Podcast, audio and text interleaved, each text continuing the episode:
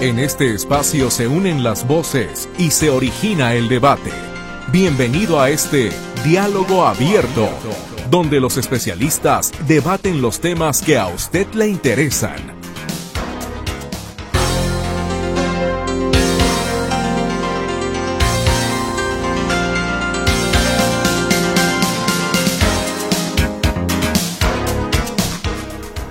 ¿Qué le parece si el día de hoy en diálogo abierto hablamos de un tema que me parece importante porque es parte de nuestra cultura? Es un tema que muchas veces llegamos a menospreciar, que llegamos a, hacer a un lado en lugar de reconocerlo como parte justamente de la cultura de este país. Que si ciertamente hablamos español, eso no significa que las comunidades indígenas en sus lenguas maternas nos estén dando una gran riqueza, que inclusive muchas de las palabras que nosotros utilizamos en el día a día tienen sus raíces precisamente en estas lenguas indígenas. Y a propósito de que fue el 21 de febrero el Día Internacional de la Lengua Materna, es que el día de hoy precisamente queremos abordar el tema. Y para ello nos acompaña el doctor José Claudio Carrillo Navarro. Él es jefe de la Unidad de Atención a Comunidades Indígenas de la Universidad de Guadalajara. Doctor Carrillo, me da gusto verlo de nueva cuenta por este espacio. ¿Cómo le va? Muy buenos días. Muy buenos días, muy agradecido por la invitación. Buenos días a todo el público Radio Escucha. Y pues aquí eh, a la orden para conversar sobre estos temas que son tan álgidos y particularmente esta semana que como año con año, el 21 de febrero, pues es el Día Internacional de las Lenguas Maternas, declarado por la UNESCO desde hace alrededor de 20 años. Las lenguas maternas las relacionamos con lo indígena, ¿necesariamente es así?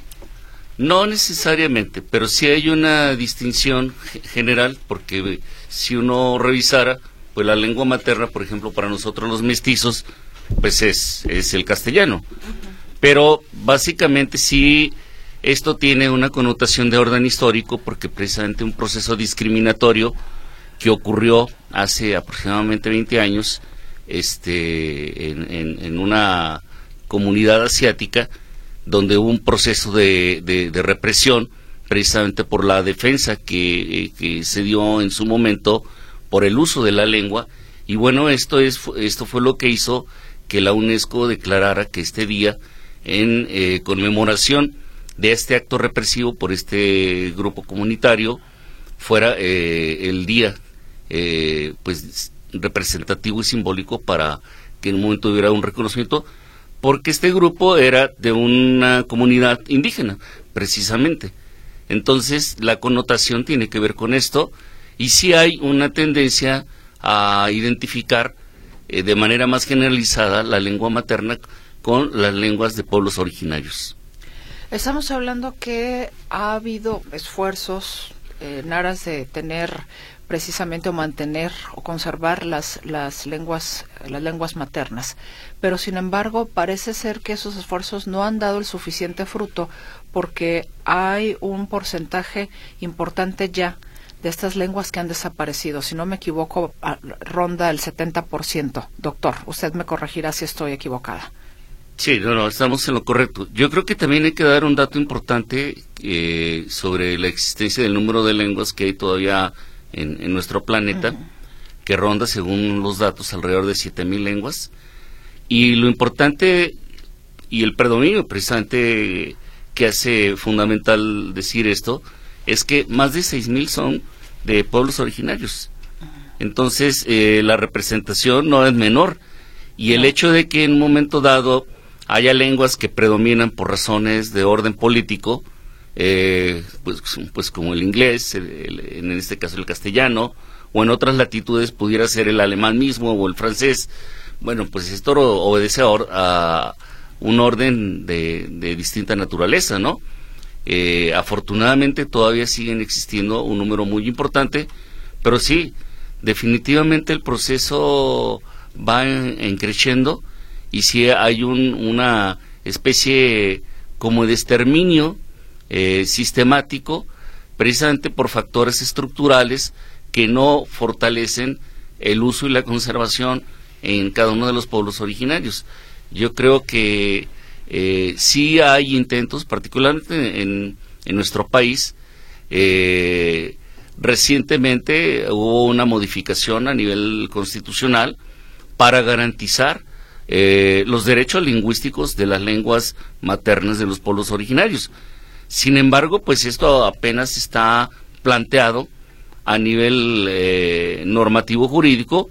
Ahora lo que hace falta es que esto se traduzca en políticas públicas eh, institucionales en los distintos ámbitos, ¿no? De la cultura, de la educación, del fortalecimiento de programas culturales y también otro que tiene que ver con eh, el respeto a, las culturas originarias. Justamente al inicio y en la introducción de este programa, me parece que es una parte esencial de nuestro país el, el, hecho de las lenguas maternas, las lenguas indígenas, pero no lo tomamos en cuenta porque lo desdeñamos, porque a lo mejor para qué me a mí para qué me sirve, cuando inclusive lamentablemente vemos que las, las propias comunidades indígenas que llevan, que llegan a las ciudades, a veces hasta se olvidan o dejan de lado su, eh, precisamente su lengua por cuestión de discriminación, porque nadie los entiende, porque pues en realidad no las utilizan.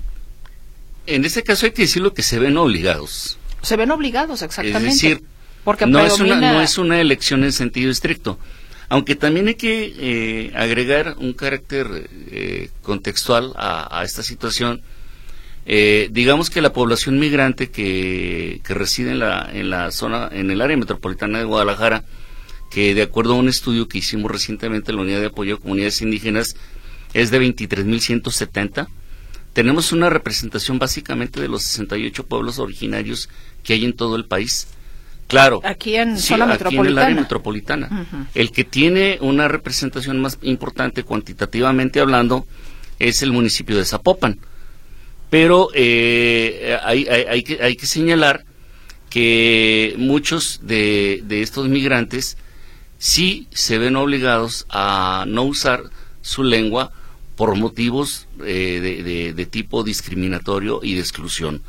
Es decir, eh, hay una tendencia generalizada a que la gente prefiere optar por eh, obligarse textualmente a hablar el castellano para ser eh, reconocida, para ser identificada en cualquier tipo de situación, llámese eh, un trámite jurídico de salud o, hasta de tipo administrativo. Es decir, es una condición muy lamentable que todavía, por ejemplo, no haya una cultura de reconocimiento a la diferencia, pero un reconocimiento que no solamente quede en el discurso, sino que se traduzca en acciones concretas que permitan en un momento dado a los indígenas eh, gestionar sus procesos dentro de la ciudad. Digo, cuestiones hasta, por ejemplo, como la obtención de una acta de nacimiento, que además hay que decirlo, pues eh, las actas de nacimiento son en castellano.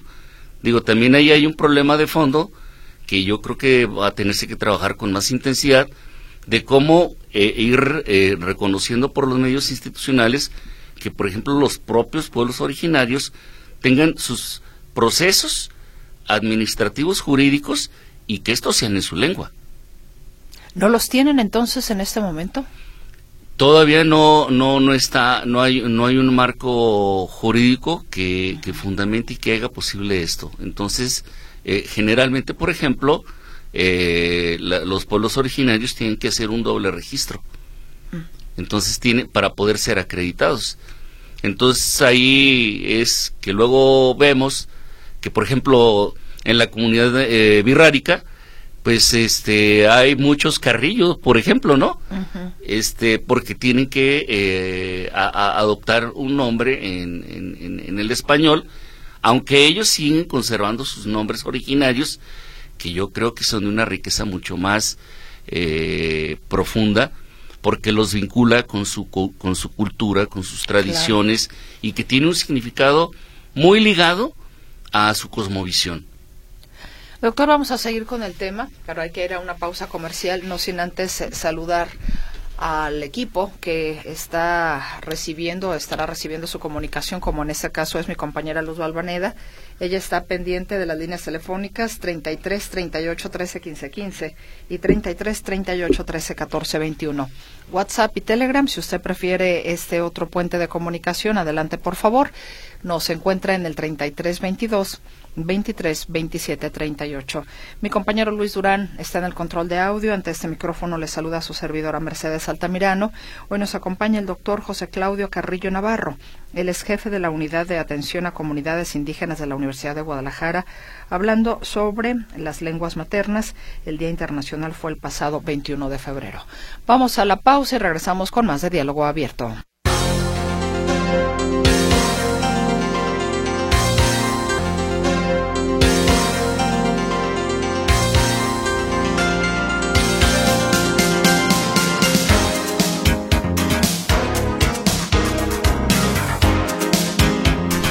De regreso en este diálogo abierto con el doctor José Claudio Carrillo Navarro, jefe de la Unidad de Atención a Comunidades Indígenas de la Universidad de Guadalajara, hablando precisamente sobre la lengua materna. El Día Internacional de la misma fue el pasado 21 de febrero.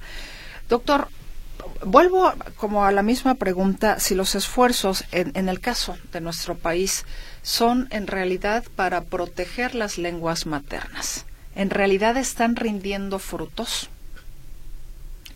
Bueno, yo creo que desconocer que inclusive se han creado instituciones importantes para esto sería no hacer justicia, ¿no?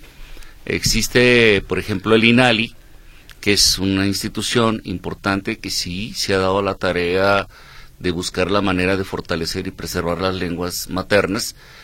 Y también, por otro lado, hay otras eh, instituciones, eh, como el Instituto Nacional de Pueblos Indígenas, que sí han hecho esfuerzos importantes por eh, acrecentar y fortalecer la, preservación.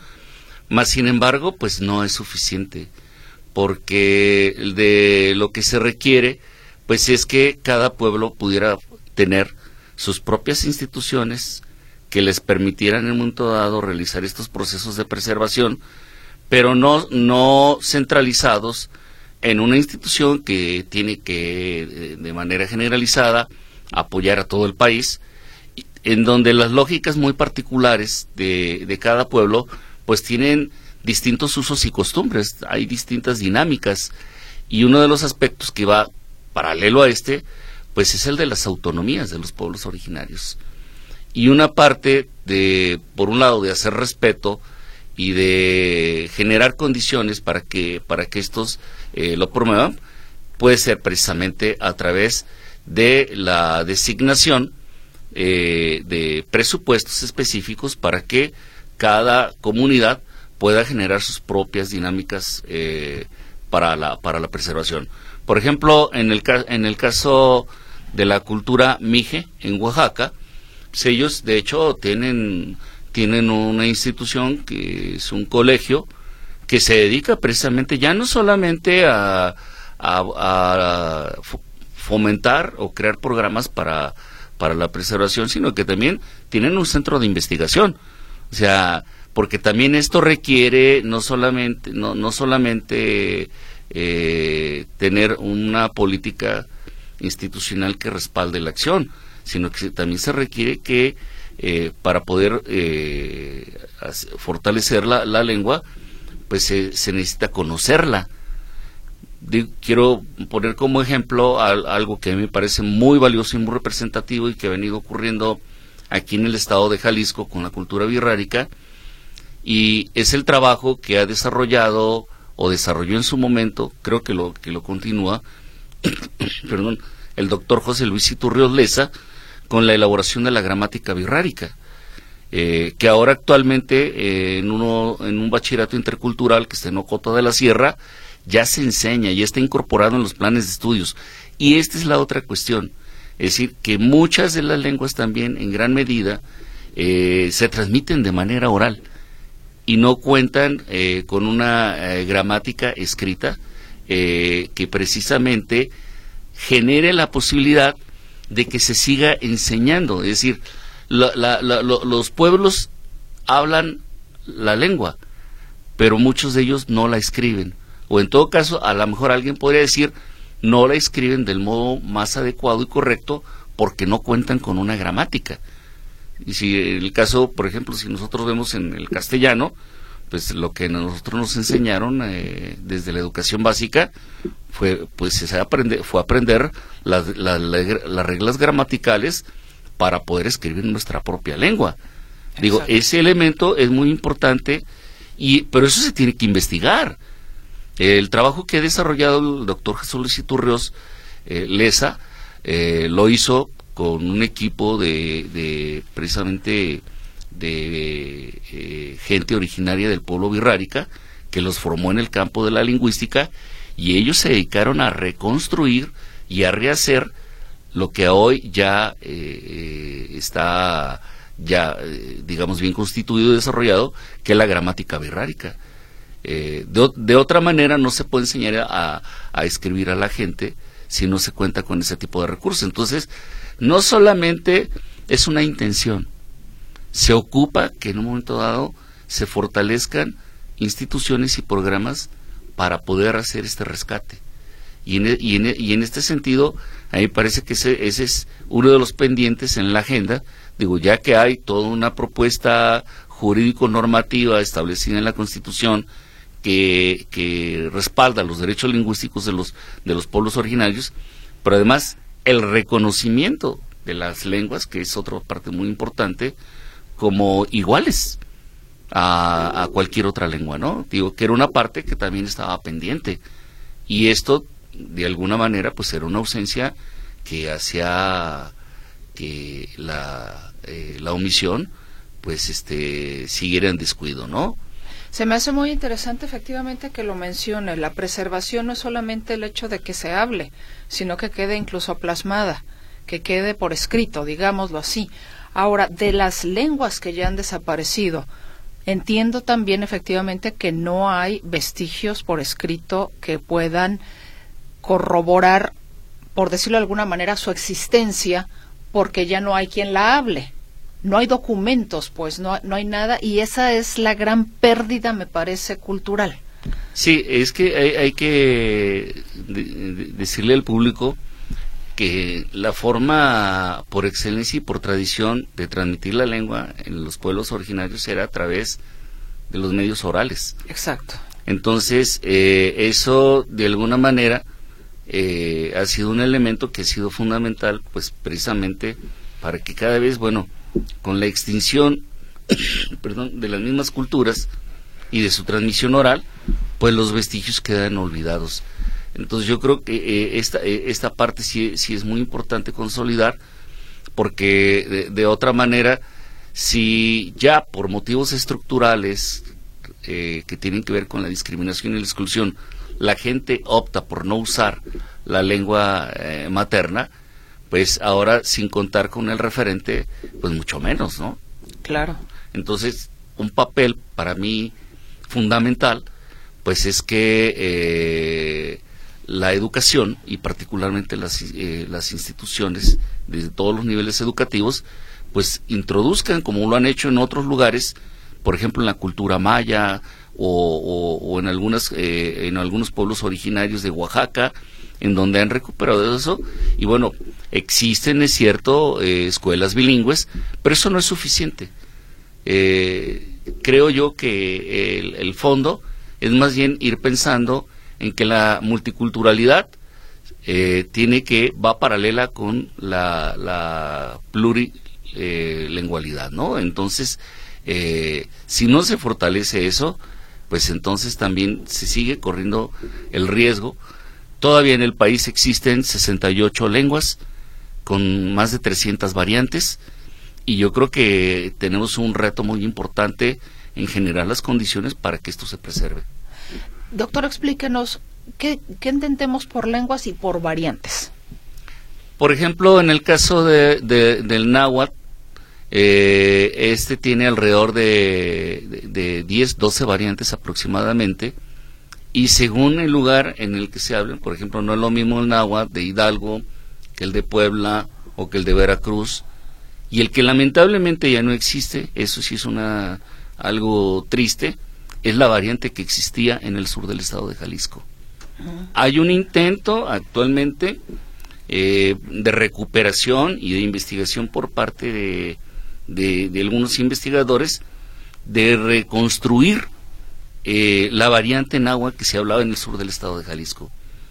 Pero lamentablemente, con la pérdida de, de la lengua, pues también muchas gentes que pertenecen a comunidades de origen agua, pues ya no la hablan.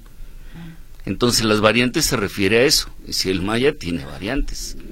No es lo mismo las variantes que, que se utilizan en Chiapas que las que se utilizan en Yucatán, por ejemplo. Es como el castellano, digamos.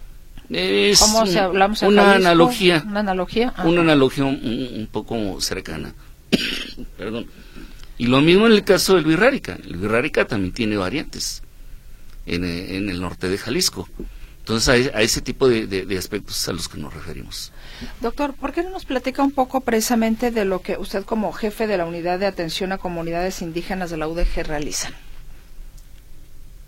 Bueno, eh, de, manera particular, eh, con, el, con el tema de la, del rescate de, de las lenguas maternas, nosotros en la Unidad de Apoyo a Comunidades Indígenas tenemos varios programas de atención a pueblos originarios tanto del interior del estado de Jalisco, en el norte y en el sur, eh, como en, la, en, el área metropolitana de Guadalajara.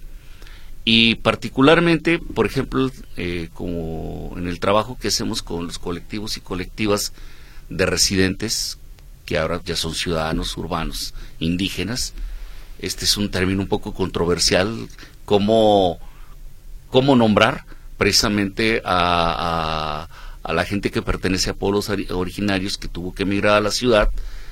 Eh, y lo que hacemos, por ejemplo, recientemente ellos han venido desarrollando una serie de festivales interculturales eh, en Tlaquepaque, en Guadalajara, en Tonalá, en Zapopan. Y bueno, eh, a través de ellos nosotros desarrollamos talleres de eh, recuperación de, la lengua. Claro, son talleres muy elementales, muy básicos, que, se realizan en el contexto de los festivales, pero también, por ejemplo, hay otros esfuerzos que en ocasiones, en colaboración y combinación con el Departamento de Estudio de Lenguas Indígenas, de la universidad, eh, realizamos acciones para precisamente ofrecer eh, cursos y talleres que ofrezcan la posibilidad de, que sean estudiadas, particularmente las lenguas que, se, que son utilizadas de manera predominante en, en el Estado, ¿no? Entonces, eh, por ejemplo, hemos realizado eh, acciones afirmativas como eh, elaborar manuales de ingreso en la lengua originaria para que los estudiantes accedan a la universidad, entre otras acciones, ¿no? Y también no se diga, eh, tenemos un buen número importante de publicaciones, pues eh, precisamente en, lenguas originarias, que van desde estudios eh, relacionados con documentos académicos o inclusive con publicaciones de cuento o poesía, pero de inicio en, la, en las mismas lenguas originarias. Los que hablamos castellano, usted en su experiencia y como jefe de esta unidad, ¿cómo ve el, interés justamente de los que hablamos castellanos por la, castellano por las lenguas eh, indígenas? Lamentablemente muy pobre. Yo creo que si hay algo que, que pues hasta triste, pudiera decirse, ocurre en la comunidad mestiza de la que formamos parte, es el gran desconocimiento que tenemos de nuestros pueblos originarios. Yo simplemente, si por ejemplo el dato que estoy dando de que aquí en, en, el, área metropolitana de Guadalajara tenemos una representación básicamente del mosaico de todos los pueblos originarios de nuestro país, quizás mucha gente no, no, no, no, no lo sabe o, no, no distingue, por ejemplo, a un Mazahua, de un Birrárica, de un Otomí, o de, un purépecha. Es decir, tenemos una tendencia, y eso también es un acto discriminatorio, a no reconocer la diferencia y a clasificar en un solo cartabón la riqueza y la diversidad que hay de nuestros pueblos en el país. Y me parece que si hay algo que conocemos, desconocemos, perdón, profundamente, pues es no solamente eh, distinguir a, a, un, a, una persona que pertenece a una comunidad de otra, mucho menos el lenguaje, ¿no? Es decir, quizás si nosotros tuviéramos eh, frente a nosotros a un, a un purépecha, a un zapoteco o a un otomí, pues establecer la diferencia entre uno y otro quizás eh, no lo reconoceríamos en absoluto. Es decir, la, la, la, gente tiene la tendencia a uniformar, a homogeneizar, a no reconocer la diferencia. Y eso hace que no reconozca otras diferencias que son mucho más profundas, que son las de orden cultural, las de orden político. Es decir, diferencias que son mucho más profundas y que lamentablemente desconocemos, pero de una manera terrible. Y eso no solamente eh, en, digamos, en la gente común, en la misma universidad, hay que decirlo, eh, o en los medios académicos. La gente no tiene elementos para hacer estas distinciones. Yo, con todo y la crítica que se le pueda hacer a la reforma educativa que se está impulsando actualmente en educación básica, yo reconozco que uno de los elementos que me parece que son esenciales y que están ahí dentro de los contenidos curriculares es precisamente el ir introduciendo el reconocimiento en los niños de esta diversidad cultural lingüística que yo creo que es fundamental. Eh, de, otra, de otra manera, si no es a través de la educación, veo muy complicado que a través de programas que a veces son coyunturales, esporádicos, eh, dentro de eh, las acciones que se impulsan en cualquiera de los gobiernos de cualquier orden, pues me parece que esto no, no, no, no, no va a tener el efecto deseado y creo que, que por parte nuestra nosotros tenemos una deuda muy importante. No, y en materia de derecho jurídico también, ¿no, doctor? Eh, vemos cuántas injusticias no vemos eh, porque eh, toman o, o, culpan a alguna persona indígena de algún delito no entiende el castellano, nadie le asesora en su propia lengua, nadie le procura ni quiere entenderlo. Y no, si tú fuiste el que robó, órale, vámonos al bote. Y, y son casos realmente muy lamentables, esto no es ciencia ficción, esto se ha documentado en muchas ocasiones y ahora el interés se supone es de que pudiera haber también expertos justamente para ese tipo de situaciones, que en realidad también ahí es contadísimo, contadísimo lo que se ha hecho.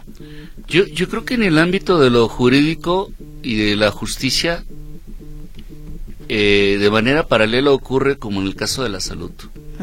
La ausencia de traductores que de manera profesional se dediquen a brindar este tipo de apoyos y de manera institucional, por supuesto. Claro, institucional. Sí. Eh, pues sigue sigue dejando un hueco terrible, eh, porque precisamente se cometen actos de injusticia precisamente por la ausencia y la falta de traductores, eh, que tampoco es una garantía, ¿eh? O sea, pero si no existe la condición previa, pues creo que todavía el problema se acrecenta, ¿no? En el caso, en, el caso de la unidad de apoyo a comunidades indígenas, nosotros tenemos un área que en la medida de lo posible, pero con muchas limitaciones, intenta orientar y asesorar precisamente a personas que se ven en situaciones delicadas de tipo jurídico, eh, pues haciendo básicamente eh, gestión para poder canalizarlos a las instituciones que, que brindan apoyos al respecto, ¿no? En el caso de, del tema de la salud, también hay que decir, y eso va aparejado con la pregunta que anteriormente me hacías, nosotros tenemos presencia en los hospitales civiles. Tenemos una unidad que se encarga precisamente de recibir a, eh, eh, indígenas que requieren algún servicio y algún apoyo en temas de salud. Eh, y que va desde la gestión de consultas, eh, intervenciones eh, perdón, intervenciones quirúrgicas y hasta la obtención de medicamentos. Fíjese que quería compartir con usted precisamente em, en la cuenta X, la red social X, Noticias ONU, en su cuenta, publicó precisamente hace dos días esto. Rita, una mujer rarámuri, apareció en Kansas, en Estados Unidos. Quienes la encontraron no la entendían y fue enviada a un hospital psiquiátrico e inadecuadamente diagnosticada con esquizofrenia. Pasó internada 12 años porque no hablaban su lengua materna.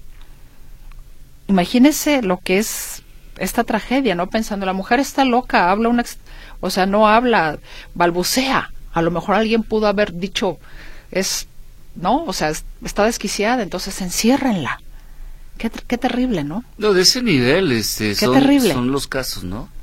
Qué terrible. Inclusive se publica la fotografía de, de esta mujer, una mujer ya anciana, ¿no? Pero imagínese, 12 años internada en un psiquiátrico porque pensaban que estaba loca. Y no, no estaba loca, simple y sencillamente, pues no hablaba el inglés. No, y simplemente este tipo de situaciones son tan cotidianas que por ejemplo, hay un, un tema que a mí me parece muy, muy delicado y complicado de abordar, que es, por ejemplo, toda esta población de, de comunidades originarias que se viene a la ciudad, pero además no identifica ni reconoce ni está informada de ninguna institución que pueda proporcionarles un servicio de atención. Exacto. O sea, generalmente hay un desconocimiento terrible, pues es básicamente como igual pudiera ser la misma experiencia de uno ir a una comunidad originaria y desconocer el idioma, ¿no? Sí, pero que, eh, que por eso te lleven al psiquiátrico. Eso es más terrible. O sea, eso es terrible. O a la cárcel. O a la cárcel, exactamente. Doctor, vamos a seguir con el tema, que por cierto tiene usted una recomendación que nos quiere, que nos quiere dar, y tengo aquí también participación de nuestra audiencia que vamos a compartir. Vamos entonces a la pausa y regresamos con más de diálogo abierto.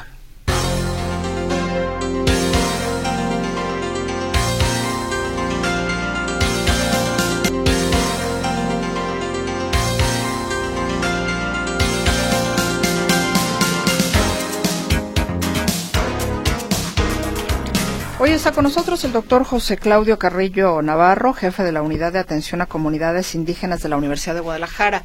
Y ya había hecho alusión brevemente, al, casi al principio de este programa, sobre un material que dieron, sacaron o dieron a conocer a finales del año pasado precisamente con un estudio sobre las comunidades indígenas precisamente en la zona metropolitana de Guadalajara, que se llama Diagnóstico de la Población Indígena en el primer anillo del área metropolitana de Guadalajara. Y el doctor eh, precisamente eh, fue parte de, de ese trabajo y quiere compartir con usted justamente este diagnóstico. ¿Cómo la gente lo puede obtener, doctor? Bueno, primero me gustaría decir que este diagnóstico del área metropolitana del de, primer anillo del área metropolitana de Guadalajara es un estudio que hicimos que llevó bastante tiempo hacer la sistematización y recolección de información, pero quiero dar el crédito a las personas que participaron, que son la maestra María del Rosario Anaya Corona y el joven egresado de la carrera de geografía Ricardo Antonio González Macías, quienes en este trabajo yo creo que eh, eh, eh, hicieron una brillante, brillante recolección de, información, pero fundamentalmente un tema que es eh, pues el dato, ¿no? Concreto de cuántos hay, cuántos cuántos este, indígenas hay en el área metropolitana de Guadalajara, dónde están, qué hacen, a qué se dedican, pero también qué problemas tienen. Claro.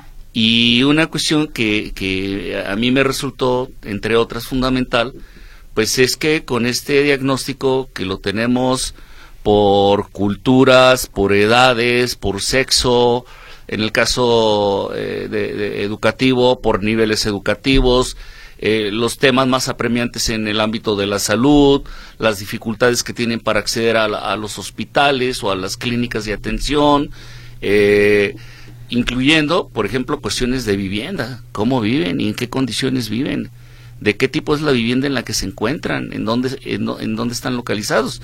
Y hay una eh, parte muy importante que es la georreferenciación. O sea, ahí está localizado dónde están eh, y a qué cultura pertenecen. Y paralelo a eso, con esas dimensiones de análisis, educación, vivienda, economía, eh, salud, pues puede, uno tener la posibilidad de identificar un primer eh, perfil como a modo de fotografía de en cuáles son las condiciones en las que se encuentran. Y a mí me parece que esta parte es fundamental. Yo he insistido en que las instituciones públicas tienen que, eh, que, están orientadas a, a atender población indígena, eh, creo yo que, tienen una exigencia de contar con la información precisa para orientar los programas y las políticas públicas, porque de otra manera, si se siguen impulsando en abstracto programas y políticas que van referidos igual a cualquiera, sin reconocer la diversidad y la diferencia, pues esto no va a funcionar, porque no son las mismas necesidades de la población birraritari, de la población mazagua, de la población zapoteca, de la población purépecha. Y vuelvo a insistir en, en esta idea de la tendencia a utilizar el cartabón y la homogeneización. Lo primero con lo que debemos de romper para poder entender la diversidad eh, cultural de los pueblos originarios es precisamente entendiendo cuáles son sus singularidades. Porque de otra manera se proponen o se hacen eh, propuestas para atender de manera estandarizada cuando eh, la diferencia entre unos y otros es muy distinta. Hay algunas poblaciones eh, originarias que tienen asentadas más tiempo en Guadalajara y otras menor tiempo. Y digo, si, sin incorporar, por ejemplo, la gente que, que vive en la calle, que viene de, de, otras latitudes de, de, nuestro país y que, por ejemplo, no está conectada con ninguna institución, con ningún colectivo, eh, de los que están organizados aquí en, en, el área metropolitana de Guadalajara. Digo, también es importante decirle a, a nuestros compañeros y compañeras indígenas que viven en el área metropolitana de Guadalajara que hay colectivos que están organizados, que realizan acciones para protegerse, que realizan acciones para darse a conocer y para fortalecer sus vínculos culturales y sus tradiciones. Creo que es importante invitarlos a que se, se vinculen con ellos. Digo, es muy triste ver eh, en la calle, en los semáforos, en, cualquier, en cualquier espacio público, a gente que, a niños vestidos de, eh, o pintados de payasitos, haciendo toda una serie de, de, acciones que ponen en riesgo su condición física o, que en un momento dado eh, realizan actos que realmente es muy triste que, que en un momento dado eh, estén en esas condiciones y hay que decirles que hay eh, agrupaciones aquí en el área metropolitana de Guadalajara que, que tienen proyectos, que tienen planteamientos de recuperación y fortalecimiento de sus culturas. ¿Dónde los buscan? Estos, bueno, eh, hay, hay varios en, en, en, el área metropolitana.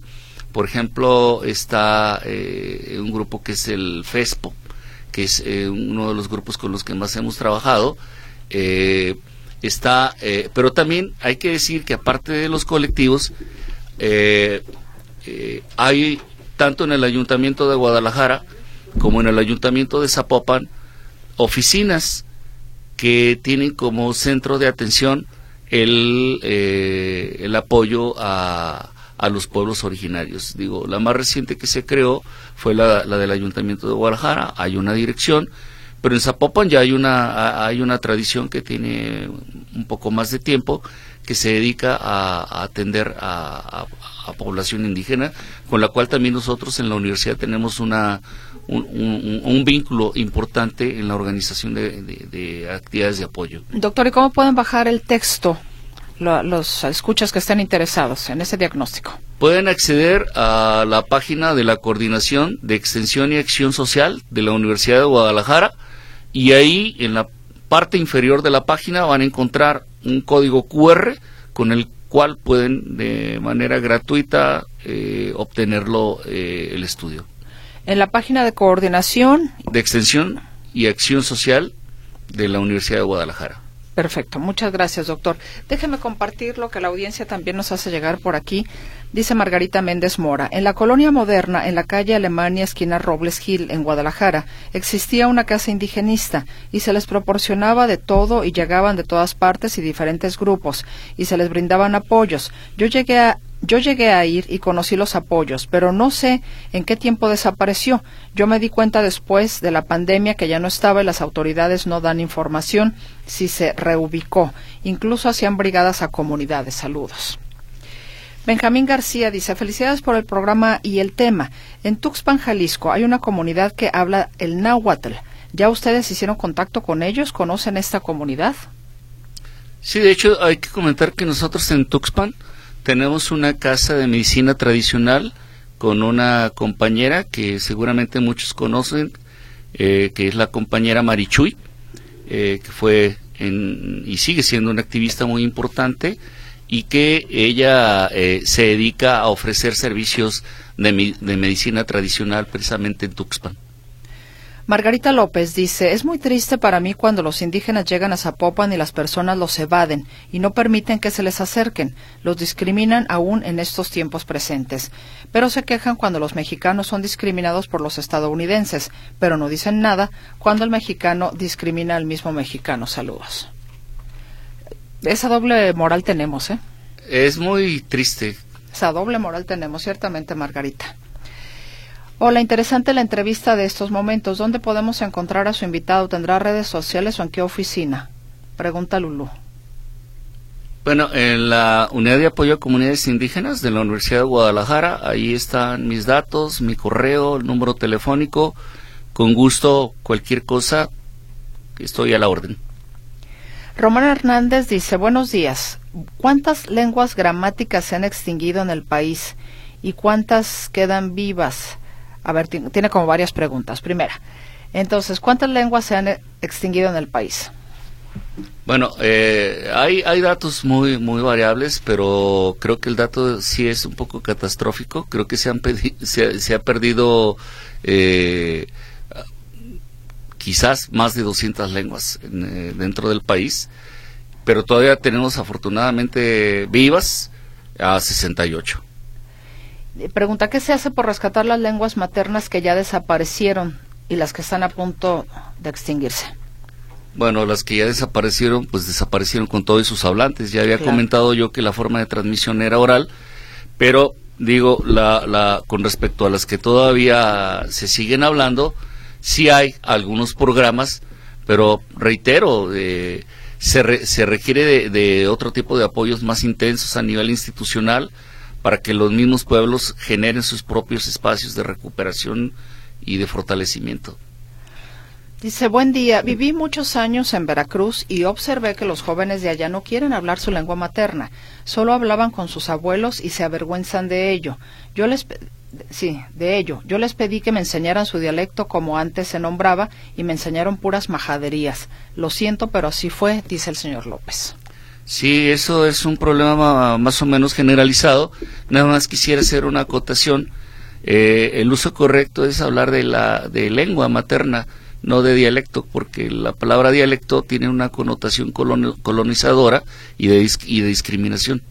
Es como, eh, como, decir que es una lengua de segundo nivel o de tercer nivel.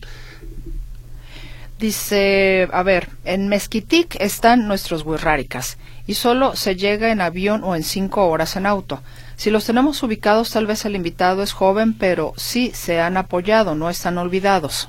No, claro, de hecho ya hay carreteras, digo, hacia lugares incluso más lejanos, como por ejemplo Mesa del Tirador o para el lado de Tuxpan de Bolaños, ¿no? Creo que no podemos decir que no ha habido un apoyo, o sea, claro que lo ha habido apoyo tan, tan así que ahora básicamente y de manera particular, por ejemplo, la cultura birrárica, tiene niveles de representación muy importantes en diversas instituciones. No se diga, por ejemplo, en una muy importante como la Comisión Estatal Indígena, donde el que actualmente preside el Consejo es un representante de, origen birrárica. No, no, yo creo que ha habido apoyos, El problema es que siguen siendo insuficientes. Doctor, nos queda menos de un minuto. Una última reflexión para despedir este programa, por favor. Bueno, aprovechando que estamos, según los datos y la propuesta de la UNESCO, en la década de las lenguas maternas, pues yo creo que lo primero que tendrían que hacer los gobiernos federales, estatales y locales es realmente no folclorizar la atención de apoyo a los pueblos originarios y convertirlos con el respeto debido a, en programas permanentes que realmente respeten la autonomía y fortalezcan su identidad. Doctor, muchísimas gracias. Doctor José Claudio Carrillo Navarro, jefe de la Unidad de Atención a Comunidades Indígenas de la Universidad de Guadalajara. Muy gentil por su presencia en esta ocasión. Muy amable, Mercedes. Y gracias a usted, como siempre, también por el favor de su escucha. Hasta la próxima. Nos vamos y que tenga un gran fin de semana. Soy Mercedes Altamirano. Aquí la espero el próximo sábado en una misión más de Diálogo Abierto.